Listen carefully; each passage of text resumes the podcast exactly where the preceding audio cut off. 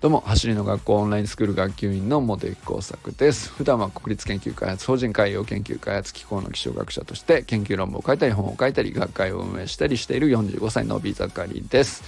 今日はね失点から得られることっていうシリーズ化しそうな気がしますけど。昨日ね草野球で2回で13失点したみたいな話をしたんですけどまああのいろんなポンコツエピソードってあると思うんですけどまあ僕の中ではなかなかあの記憶に残る出来事だったなと今なおねあの 一点一点取られていったシーンがねこうはっきり思い浮かんですごいうんと勉強になったなと思いましたね。あのーまあ失点するのは毎回のことなんで、えーと、いちいちあんまり気にしてないんですけどで以前はあのもっと大きなのは初回に6失点ホームランホームランツーベースフォアボールフォアボールホームランみたいなので 6失点みたいな ことがあったんですけどあれは強烈でめちゃくちゃ落ち込んだんですけど。でまあただただは何でもなんだろうなあのがっかりしてもうちょいいけると思ったのにあんなにこうちょっと実力上だったらあんなにやられちゃうのかみたいなのでただただ落ち込んで終わりっていう感じだったんですけど昨日の13失点はすげえ楽しかったみたいな話をした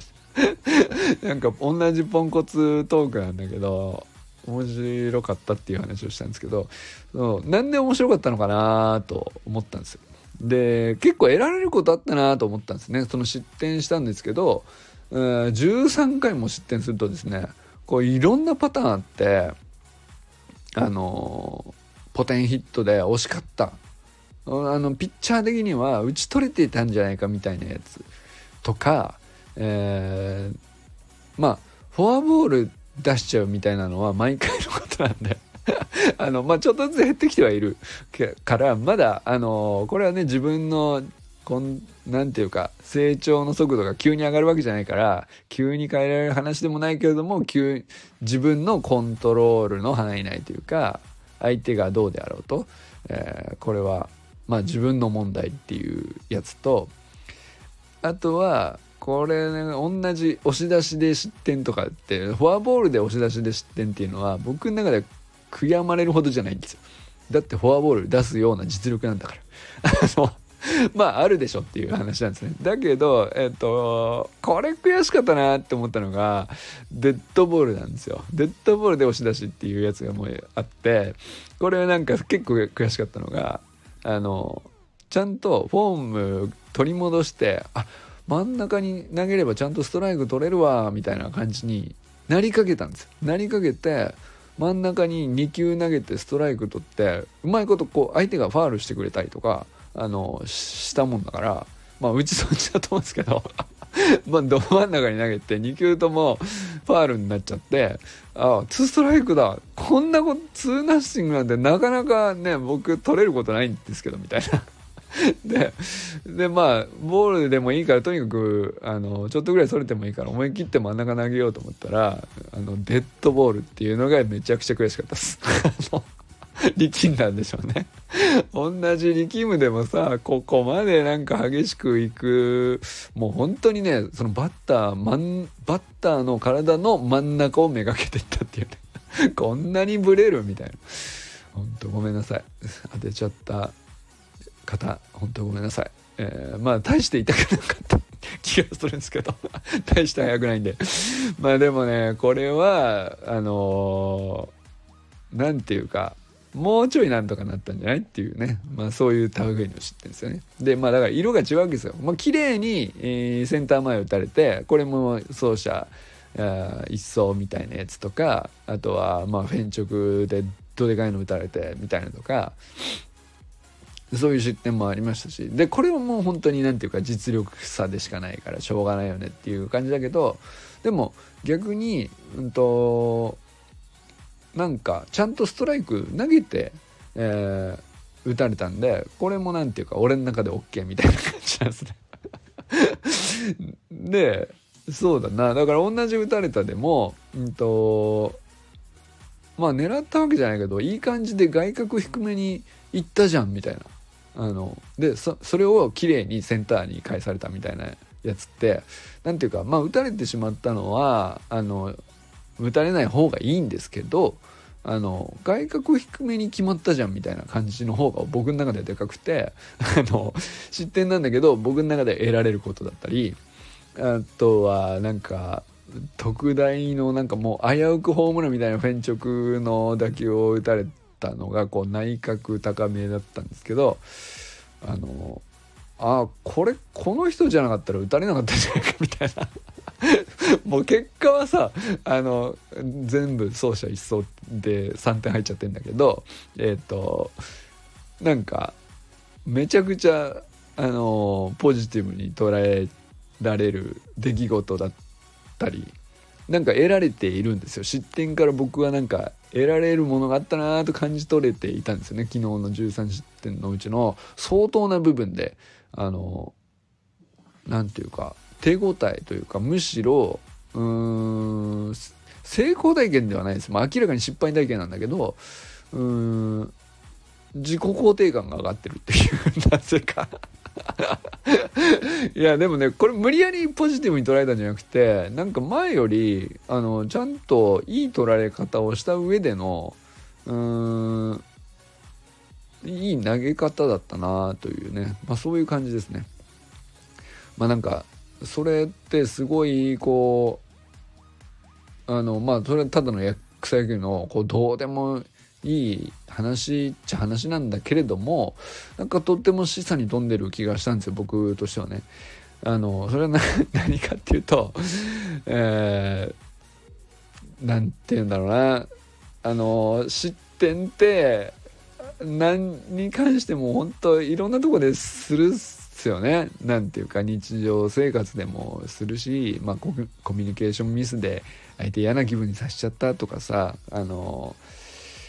ちゃんと聞いてた一生懸命聞いてたつもりなんだけど本当聞いてんのか分かってんのかみたいな流してんじゃないのかみたいに思われちゃうとかうんとまあ聞いたはずなんだけど忘れちゃってたとか、えー、まあそんな話とかまあもうちょっとシビアなね仕事の話でも失点ありますしなんだらこう走る学校だってまあボランティアとはいええー、そんなまあ重い責任背負ってるわけじゃないんで、えあれですけど、そんな、こうね、重いとか思ったことないんですけど、まあ、今日もね、そういえば サタデーナイトミーティングに遅刻してしまって、僕が。あのー、先に来てって、あれいないっつって帰っちゃった人が何人かいたというね、ほんとごめんなさい。すいません。もうね、まあ、こういうポンコツな失点は、ほんとすいませんなんですけれども、まあ、こういうことがちょいちょいあるんですけど、あのーまあそれね防げれば防ぐ方策が分かっていればそれはそれであの防げばいいだけであの対策もはっきりしてるんだったらそれでいいんですけどまああのすぐに同じ失点でもすぐにどうこうできる問題じゃなくて、えー、まあ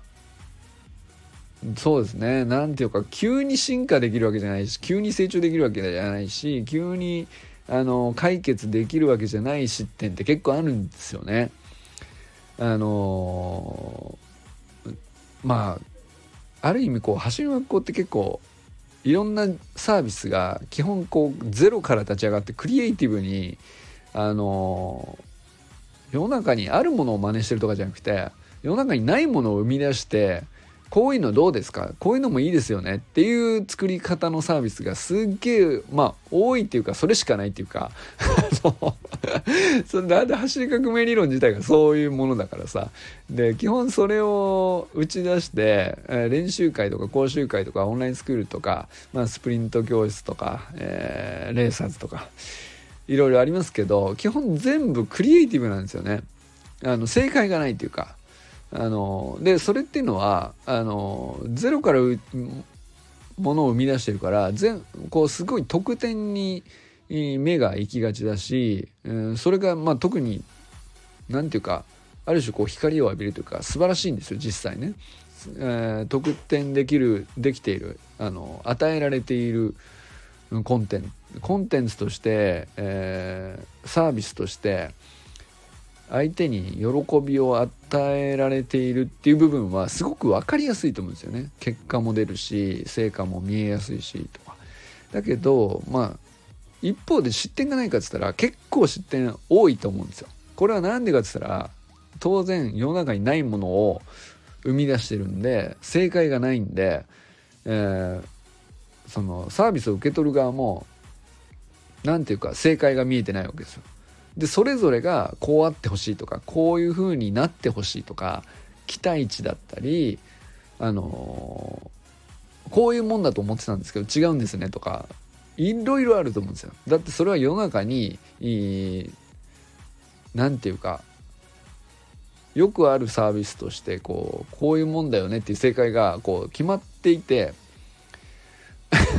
それに沿っているか沿っていないかっていうんだったらそんなに何て言うかねあの人によって判断が価値観が違ったり期待値がずれたりとかってあんまりないじゃないですか例えば、まあ、ラーメン屋さん行ってとかラーメンが出てくるとしたらこういうもんでしょうとかコンビニ行って何かを買って、えー、レジ打ってもらって、えー、便利に何かを手に入れるとかでそれの体験ってまあ正解がある意味はっきりしてますよね。あの並ばなくて済むようにできるだけ早くレジが済むようにこういう風になっているよねとかあの基本考え尽くされていてで商品棚にはこういう風に分かりやすくこう陳列されているとか大体こういうものが揃っているものだよねとか基準がすげえはっきりしててで正解がこう限りなくこうはっきり分かっているからまあみんなの期待値も逆にコンビニ行ってさめちゃくちゃ高級な何かしらこうそれ普通にコンビニねえだろみたいなものを求めるっていう変な期待値で入ってくるお客さんはいないわけですよね。だから期待値がみんな同じ状態で入ってきて、えー、それ通りに応えて粛々と回していればあの成功で失点ゼロっていうねまあおおむねそういうものって世の中が世の中を支えているものってそういうものだと思うんですけど一方で世の中に今まで何にもなかった価値を生み出して、えー、正解はよく分かりません。でもこれどうですか？素晴らしくないですかって訴えてうわすげえってなってみんながこう買うと。いう類のサービスじゃないですか。そうするとまあすげえの感じ方もすげえと思うポイントとか光の当て方とか期待の仕方とかうんここが勝ちだと思うとかあのもうほんとそれぞれでそれぞれ全部正解なんですよね。このお客さん側から見たお客さん側からというかその走り革命理論に対してここ素晴らしいと思いますっていうどこを見るかってもう全部うんみんなの色は違っていていいしそれ全部正解だしで期待値の高さとか、えー、まああの高かろうと低かろうとそれ全部正解だと思うんですよねその人にとっては。そうするとうんまあ運用をどういうふうに回していくとか価格設定こうしますとかって考えるじゃないですか。でそれもうん別になんかあのある人にとってはあの基本的に妥当ですと。いやなんだったらむしろ安いですよぐらいの人もいる一方でそれ高くないですかっていう人もいるでしょうね。でまあ高くないですかぐらいやったら別にねその高いと思うんで買いませんで済む話なんですけど、えー、期待値がめちゃくちゃ高くて、えー、これぐらいの値段なんだからこれぐらいでしょうっていう内容だと思ってましたって、まあ、ありありえますよね。なるほどと。で、まあそういう方々のクリエイティブな意見も取り入れながら進化していくから、そうすると、何て言うか、正解がどこにもない状態で、えー、まあ、失点こそがあの次の運用改善のためのね、まあえー、種になるというか、まあ、それって改善した先には資産になるようなものノウハウというかサービスの内容かもしれないしコンテンツをより良くするものかもしれないですけど、まあ、資産になる元なんですけど資産の元であってその時点では失点なんですよね。違うんじゃない？みたいな意見だったりとかこうした方がいいよねってみんなが思多くの人が思ったりとか。えー、多くの人は満足してるんだけど一人例えばもう何て言うかうーん自分に合わないと思うけどでも走りの学校は好きだとか。なんかそじゃあ、えー、その問題を一人も置いてきぼりにしないでとにかく走りの学校はみんなの自己肯定感を高めるために、えー、走りを学ぶっていうミッションでやっているからそうするとうんまあ短期的にはね結構たくさん出店することこそ大事だったりするんですよね。ででもその出店したその場ではやっぱりあの決していいものではないんですよね。これがない方がいいって思っちゃいますよしんどいんでその何て言うかなあのみんな笑顔でみんなポジティブで満足度100%で帰ってほしいわけですよあの提供してる側は。ですけど正解がない以上誰かしらがここはちょっと違うんだけどなみたいなこうなってほしいんだけどなとか当然あるしでまあそれを失点として数えるとまああの大量に得点しつつ大量に裏で同じくらい大体トントンの失点をするみたいな まあそういう感じだと思うんですよね。でもその失点こそすごく将来将来性というかあの未来の資産になるまあ潜在的なあの種というかそれをこうどどれから順番に育てていくかみたいなことだと思うんですよね。ベンチャー企業ってそういうもんだと思うんですけど。それってなんかあのでもなんかこう得られるもの失点から得られるものっていう捉え方をできるかできないかでめちゃくちゃこう見え方が変わってくるっていうのはあのすげえ感じたんですよね。でもこうポジティブにさえ捉えていればいいのかっていうとそうでもないっていうね難しいなと思って。あのそれはあのこじつけではなく本当に、自分の13 失点からなんか結びついちゃったところがあってうんなんかそういう意味でもね僕はなんかすごく走りの学校のあの面白みがまた一つ分かったというか、うん、すげえ大きな得点とそれにほぼ同等ぐらいの大量の失点をしながらその失点から得られることを大事に育てていくっていうのが橋の学校なんだなっていう。だからあの結局トータルとしてはプラスになってるっていうのでこう支持されているしまあ伸びてもいると。で結果こう社員をちゃんと揃えて、えー、頑張っていこうっていうタイミングだからこそまたその社員としてはあの責任を持ってえー、やっていくぞっていう人たちはまためちゃくちゃこう負荷が強いだろうなと思ったりね。でもそういう方のおかげであの和田校長だけじゃなくてね、えー、本当にまあ理科先生とか畑先生とかももちろんそうですけどまあ本当に最初の初期の立ち上げメンバーだけじゃなくて社員として和田誠司さんとか宇佐美君とか本健太さんとか小堀明子ちゃんとかがもう死に物ぐらいでね必死になってめちゃくちゃ不活強いと思うんですけどその失点から得られるものを育てるみたいな話ってもう得点しまくる、うん、得点はねもうひたすら和田健一があのどんどん全国に出かけていって、まあ、宇佐美君もそうだし、まあ、リカル先生とか畑先生はどっちかというとね得点していく陣営というかまあねその役割だと思うんですけど裏ではとにかく失点からまあ失点をいかに防ぐかもありだそうだし失点してしまうことはもう織り込み済みでなければいけない体制の状況でじゃあ失点したものから得られることって何なのかを考えてそれをどう育てるかみたいなことこそが結局うーん事業ね、安定させて整えるとか、えー、300年続く文化をって本気で考えたらやっぱりむしろ得点以上に重要なことかもしれないですね。その失点から得られることのうちのどの優先順位でここから資産化していこうみたいな順序とかそれってクリエイティブの何て言うかレベルとしたら、まあ、一番難易度高いとこだと思うんですよね。あの得意なことで得点するっていうこと以上に、えー、やっぱり失点から得られるものを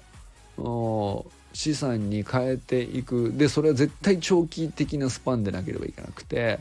あの時間かかるんですよ。その場ではあのなんだったらあの対処に過ぎないような話もたくさんあると思うんですけどそれはでも表面的には対処かもしれないけどうん長い目で見たらあの失敗の種類を分別して、